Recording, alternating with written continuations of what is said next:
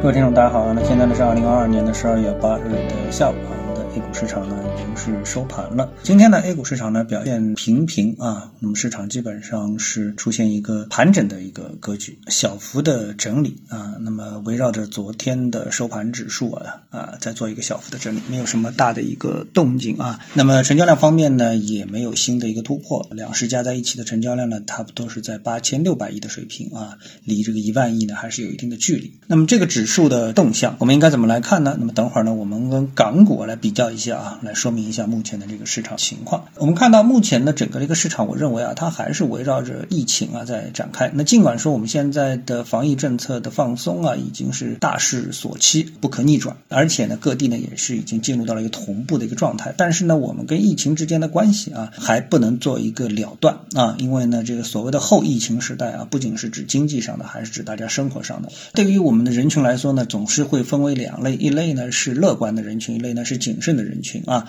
乐观的人群呢就开始制定这个旅游计划、出行计划啊。那么相对悲观的人群或者谨慎的人群呢，就想着哎，是不是囤药啊？是不是闭门不出啊？啊，等等啊，看看情况再说啊，对吧？那么尽管说我们现在防疫政策是啊进入到了一个大放松的一个状态，但是呢，个人的这个未来的计划，那么其实还是呢呈现出一个非常丰富多彩的啊这个区别。啊，那么这个呢，就会对我们的这个整个的一个生活产生一个影响。同时呢，这也反映到了我们的股市当中。那从股市当中呢，我们看到啊，基本上啊，我们涨幅居前的一个板块啊，和疫情呢都有比较大的关系。除了这个房地产板块啊，是受它自己独特的政策的驱动，其他的像包括互联网电商、跨境电商、物流、景点跟旅游啊、免税店、自由贸易港、在线旅游等等这些涨幅居前的板块，那我们从这些名词上面来看。的话呢，基本上都是跟我们的后疫情时代是有啊非常直接的一个关系啊，要么呢想挣钱了，要么呢想出去旅游了，要么呢就是担心自己的身体健康会不会受疫情感染的影响等等。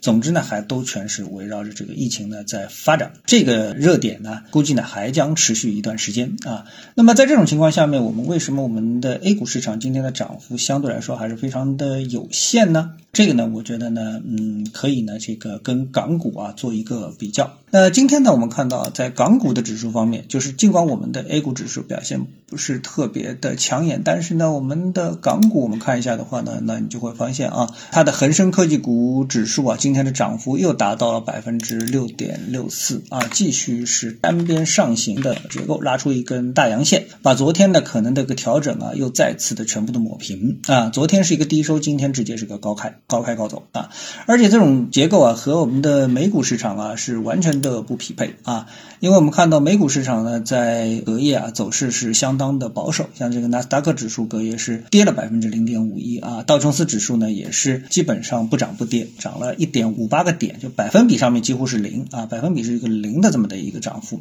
而且呢受美股的下跌的影响，日本的指数啊、台湾的指数全部都是一个下跌的结果，那么这个情况是怎么发生的呢？大家说是不是港股有它的独到之处呢？那我仔细研究了一下之后发现啊，港股呢确实有它的独到之处。它独到之处在哪里呢？就是港股啊，我们以它最近的一个高点来算的话呢，这个高点是在二零二一年的二月份。这个高点啊，它当时呢港股呢是在三万一千点的水平，那最低呢是跌到了一万五千点以下，也就是说是拦腰一刀。那么二零二一年两月份的时候，这个指数相对应的我们的 A 股指数是什么样一个情况呢？那我们参照。几个指数啊，比如说我们先来看上证指数啊，上证指数呢，在二零二一年的二月份的时候呢，指数呢差不多呢是在三千七百点的一个位置啊，如果是低低算的话呢，也是在三千三百点的位置。那现在的位置呢是在三千两百点的位置，所以呢这个跌幅啊是非常有限，就是跟港股百分之五十的跌幅来比的话呢，那跌幅呢是非常的一个有限啊。那大家要说了，上证指数是不是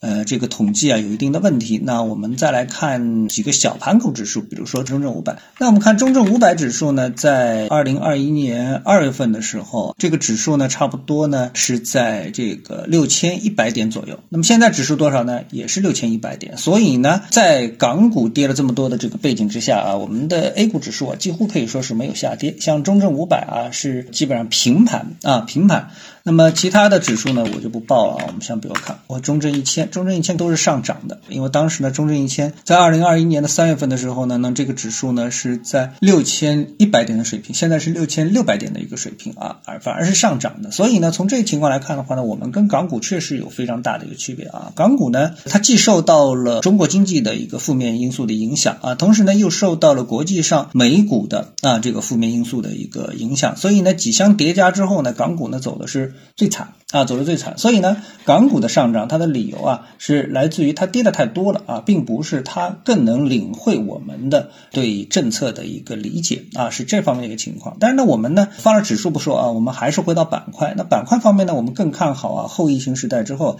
这个中国经济的发力啊。为什么这么说呢？我们看到今天有两篇这个新闻报道啊，都是在说浙江啊，就是万人出海啊抢订单，跨境电商啊到外面是大做生意啊。另外一个呢，像这个苏州啊，是抢到了多少亿多少亿的这个在日本新的一个订单啊，新的一个订单。所以呢，我觉得中国人民的勤劳吧，是我们经济啊在这个正常情况下能够迅速复苏的一个呃最大的一个保证。所以呢，千万不要小看啊我们股市上涨的这么的一个原动力啊，这个原动力来自于我们的人民的这个勤劳。啊，来自于这个勤劳，所以呢，我们对日后的这个事情的发展啊，经济的发展、股市的发展呢，我觉得还是应该是充满了这个信心啊。好，那最后呢，我们还预告一下啊，今天晚上呢，我们七点半呢会跟大家呢做一个直播的互动啊。另外呢，十二月中旬呢，我的《极简缠论》的入门课程呢就要上线了啊。想学技术分析的投资者呢，可以关注一下。其他的一个情况呢，我们在晚上七点半直播的时候呢，再跟大家展开。那么今天呢，我们就跟大家探讨一下，各位有什么想法或者是感受的话呢，欢迎在评论区里呢一起的交流，也希望各位呢是多多点赞、转发、订阅我的频道专辑啊。我们下期的节目时间再见。